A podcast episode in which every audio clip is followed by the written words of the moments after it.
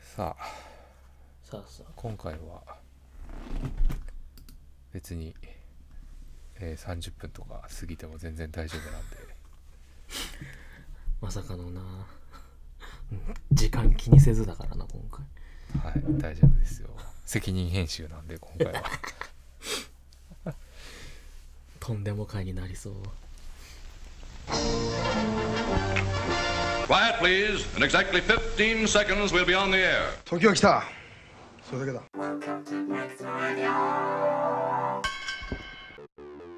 皆様いかがお過ごしでしょうかプロレス大好きプロデューサー HYO2 一平ですそしてもう一人のプロレス大好きはい竹の子ですはいもう始める前からテーマは決まっておりますなもう気合い入れすぎでしょ今回だけ うんそうかな本腰入れてるもん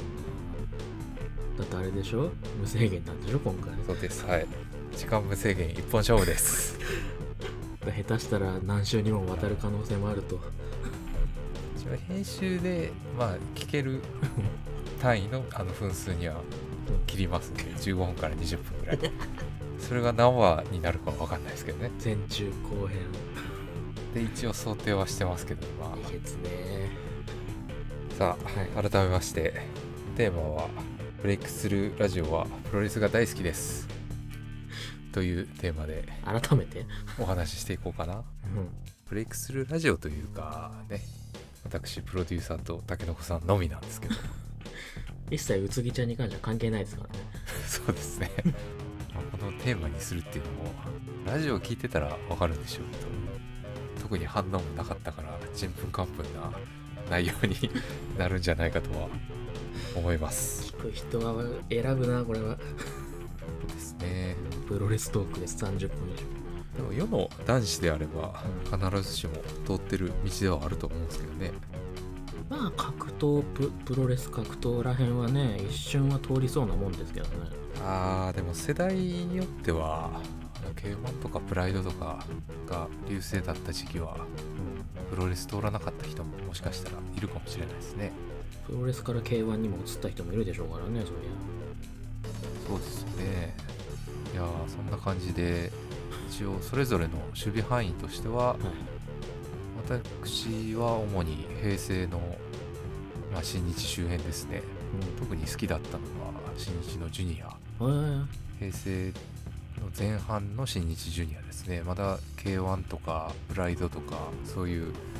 いわゆる MMA 総合格闘技が出てくる前のまだプロレスが元気だった頃の平成新日ジュニアそれが一番の大好物ですねえ大好物なんだ大好物ですねだからもう今引退しちゃいましたけど重心サンダーライがね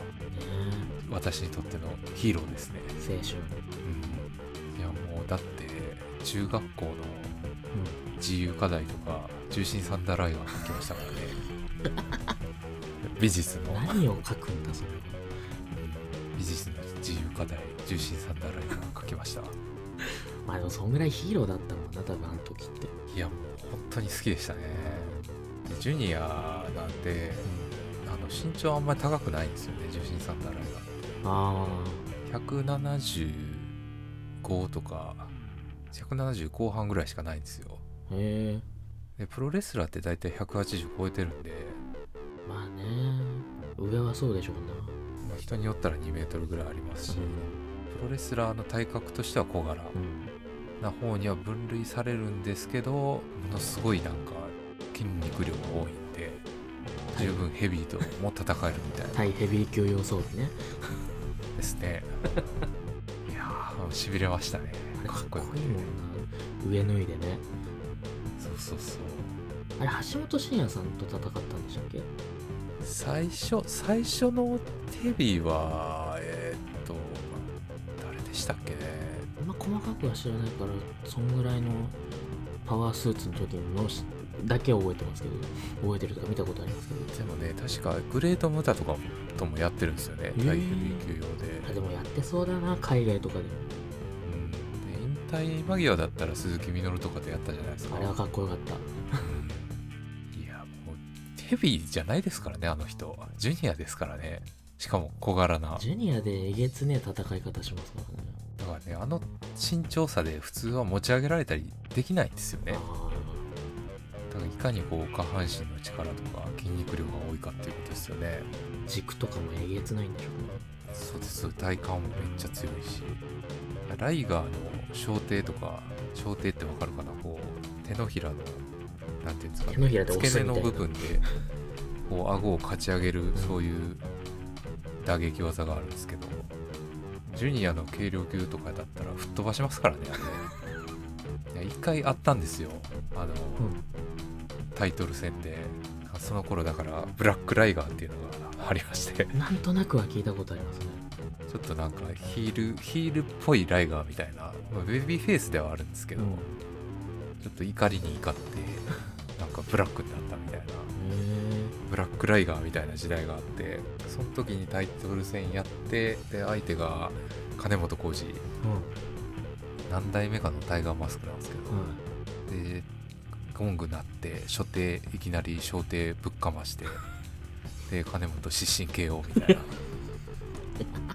開始数十秒で決まったみたいな試合があったんですよねいへえ秒殺いやだからね下半身の力とかバネとか、まあ、それがねなんかシナリオだったとしても、映像としてはなんかもう吹っ飛ばしてましたから完全に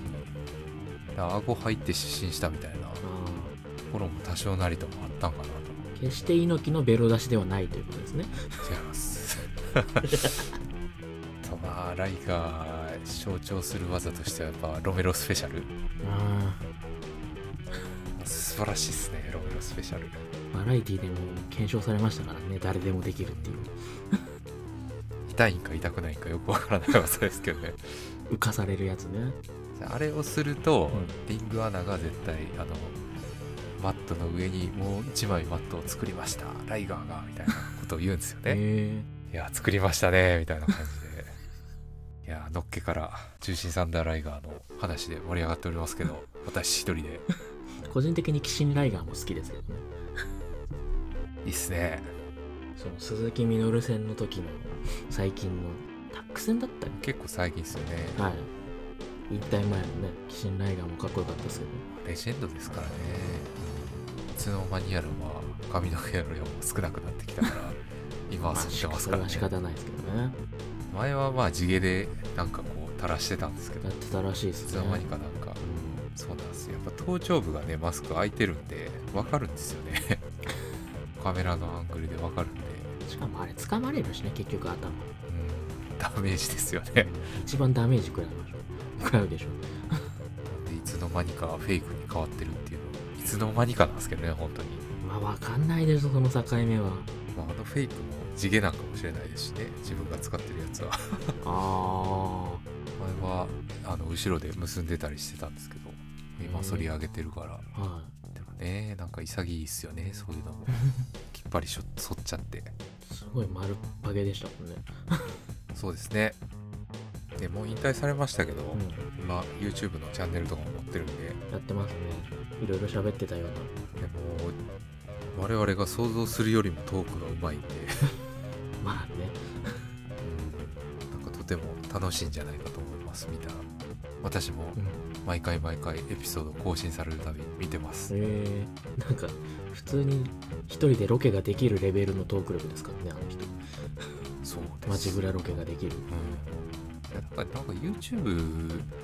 ある程度落ち着いてきたらそれこそバラエティとか出てくるんじゃないかなと思いますけどね。普通に呼ばれそうな気しますけどねうんねえなんかそそれこそまあまあでもあれですねバラエティに出てくる人も結構濃いから なプロレスラー長州とかはすごい天然やしうん長野も長野さんもまあ話うまいですし ね基本ねチェーンで最初掴みますからね鎖で 鉄アレルギーでしたっけ金属アレルギーかそうそうっすねそれで最初掴んでね 鉄板でしょあれ確かバラエティ出てくる人たちはみんな軒並みトーク力高いですからね真壁は喋るだけで面白いしなすごいなんかなんていうか言い方悪いですけど頭の悪い人もいるし 喋ってるだけで面白いなみたいな本間さんとかな中西学とかもおかしいですからねあいつ もう野人ですからねいやなんかあれでしたよね長州とかもなんか千鳥の番組かなんかで飛ぶぞロねケして あれ有名ですよね食ってみな飛ぶぞはやばかったなあれね いやーやっぱ長州でしか言えないですよねあんたねあのフレーズは誰も出てこないですよ、えホタテ食って食って飛ぶぞ、その後にねすごいなお前たちもね子供になんかねグータッチしながら言ってましたけどえ、いやおもろいもんなーやっぱスター性がありますよね結局一時代を築いてますからねそうですそうですよそりゃそんなもんない長州もね確か確かアマレス出身かアマレス出身でとオリンピックかなんか出てたんでしたっけそうですそうです、うん出てましたねでもなんかリキラリアットがねやっぱり長州の発達した下半身ですよね、ケツないっすもんなうんあれがないとやっぱりあれだけの破壊力が出ないですよねあんだけこうしっかり鍛えた下半身があるから、まあ重心サンダーライナーとかもそうなんですけど、なんていうかな打撃技の力が出るというか軸がしっかりしてるから足腰の強さねそうです結局なんか天下取るというかね気づく人は何かしらやっぱ持ってますよね持ってるというかねえーレインメーカー岡田和親のレインメーカーって結構連発するじゃないですか、はい、長州のリキラリアットに一発で沈みますからねまあ、その点はなえげつなさがあるんだろうねまあ見た目の良さっていうのは当然ねあのレインメーカーの方なんですけど、生えますからねいろいうん、いろんななんかこうパターンがあって面白いですけろどかわしたりそれをやり返したりそれをかわした上でね技でそうそう牽そう制したりもありますからねこの展開は素晴らしいと思うんですけどね、試合に対してのうんなんていうんですかバリエーションは高いですよねそうですねただ一発の破壊力って言ったらやっぱりリキラリアットとかの方が上ですよね単純な力比べみたいな感じだもんね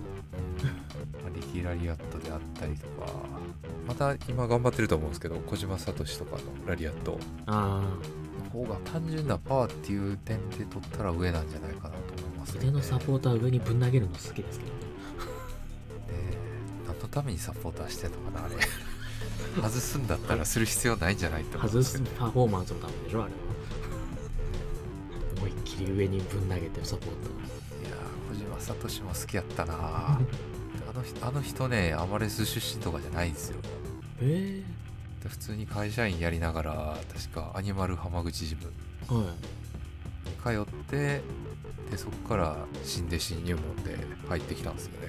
えベースがだからアマレスとか学生プロレスとかってもうないんですよねえもうただの普通に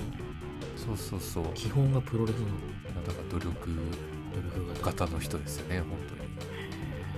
にじゃあ天狗寺のタックとかすごい好きでしたねだから腰な天山もどっちかっていうと ね不遇ですからね まあそんなイメージはありますねなんか一番になれないみたいなドカンとはしないですよ可愛らしい人なんですけど ねなんか要所要所で大事なとこにはいるけど一番になれないみたいな好きですけどねああいうキャラはちょっと不遇感はありますけどね天狗寺のタックとかは本当に素晴らしかったですけどねそこはもうだってドル箱じゃないですけどゴールデンカードでいまだにこう語り継がれるようなタッグチームじゃないですかねうん天狗寺は、あれなあとはどこですかねいやーあの本間真壁も好きは好きですけどね指定愛的なその辺になったらもうあれでしょ平成後期とか令和になってきますからねまあそっか今でもやってますからねまあでも今はそのなんか若干ですけど僕はそんなに見てないというか親近感のない世代にはなりますねどっちかというと後期だから真壁があんなにこうブレイクする前ですからねやっぱり私がリアルタイムで見てたんでな本当に G1 優勝する前とかってことですよねもっとそ前うかですそうですまだヒールタウンしてあんなキャラ作りがしっかりできてなかった頃ですよねヒールターンつってみんなわかんのかって話 だった普通に喋ってるけど真壁ね新闘魂三重士って真壁入ってましたっけえー、入ってたっけ棚橋は入ってますよね棚橋と健三さんでしたっけ棚健で組んでた組んでたみたいなああれは違うのか次世代の闘魂三重士が確か中村橋ととあ中村かそうそうそう中村慎介とあと誰だったかなあ柴田か柴田って入ってましたあれ柴田違ったっけあれ柴田入ってて途中で抜けたみたいなうんぬんああれ違ったっけれあれ誰だったかな棚橋と健三さんかな健三さんに関してはあんまよく知らな中い村慎介とまあでも闘魂三重士なんていう言葉ももう今更ですけどねもうね初代のみですよね 初代はねやっぱり格が違ったという今か調べましたけどやっぱ柴田ですよ柴田勝頼でした勝頼だっそうそうそうそう、けやっぱ柴田そさのん3人か柴田さんってまだやってんの最近見ないですねあの柴田さん一回ね一回復帰したんですけど復帰っていうか新日に戻ったんですけどうんあのー岡田と戦ってなんか脳卒中がどなんかなっちゃってああ実質引退された感じですかね今なんかどっかコーチでやってた気がしますけどコーチというか道場のなるほどねアメリカかどっかの道場の人でしょ道場アメリカのその新日本のジムなるほどなるほどの上やってて最近ちょっと戻ってきたぐらいか戦ってはいないですねでもまあね怪我とかはやっぱりリスクありますよねねまあプロレスの技が技ですからねえ結構亡くなっちゃう方もいらっしゃいますからねそれでまあなあ僕がリアルタイムで見てた頃はやっぱり受けの上手い人とかいたんですけど最近はどうなんかな、受けどうなんだろうまあ危なっかしい人は危なっかしいような気はします僕が見てた頃はやっぱり新日ジュニアで、まあ、受けの達人といえばエル侍なんですよね、うーん名前だけはって感じです、まあ、エル侍はもう本当に達人ですねえ受けがうまいから対戦相手とかも結構思い切った技をー打てるみたいなあんまりまあなんか目立ちはしないんです けど非常に重要な役回りでしたよねあの時代は今みたいななんていうかなこうものすごいルチャっぽい動き回るみたいなジュニアじゃなかったんで平あ成ーはまあ、ルチャベースだからな今もものすごいでしょうん空中戦とかウィル・オスプレイと かね、ねえルチャの結構流れというか動き回ってみたいな今だからジュニアでパワー系みたいな人ってあんまりいないですよねそうですね一人ねいい人いたんですけど抜けちゃったんですよね確かあのもうとんでもねえ筋骨隆々みたいヘビー級に転向したんじゃないですかないやその人は辞めちゃいましたねあやめちゃっ辞めて今ボリボディビルとかそっち関係のたああなるほど方にねなっちゃった北村さんだったのかな確かとんでもねえなんかえげつねえ筋肉でしたねパワー系のジュニアはねやっぱりまあなんか誰活だ躍の場がない幼少でもでもなほとんどルチャというかそっち関係のイメージがあるけど、まあ、そんなに見てないのもありますけどねねまだやっぱりしっかりそういうルチャベースの人がいてパワー系の人がいてでアマレスベースの人がいるみたいなうそういうのが混在してたんですよね平成前半のジュニアってんバリエーション豊かですねまあルチャでもそのパワー系のルチャのメキシコの人が来たりとかドクトル・ワグナー・ジュニアとか知らないですかねいやわかんないですよね、まあ、覆面のレスラーなんですけど全然わかんないビクトー・ベン・ホールズだったっけな なんか印象的すぎて耳に残ってますけどその名前は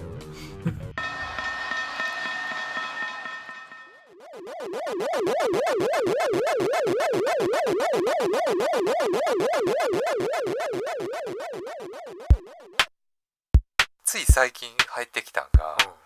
でアメリカの WWE がコーチとしてレイオフされたみたいなニュースがそうなんす よだから定期的にニュースが入ってくるんですよね不思議と面白いな毎週だから「週刊ゴング」とかも買ってましたし あゴング派なんですねだから高校生の頃に毎週学校でゴング読んでる頭のおかしい人っていう噂が立ちましたけどね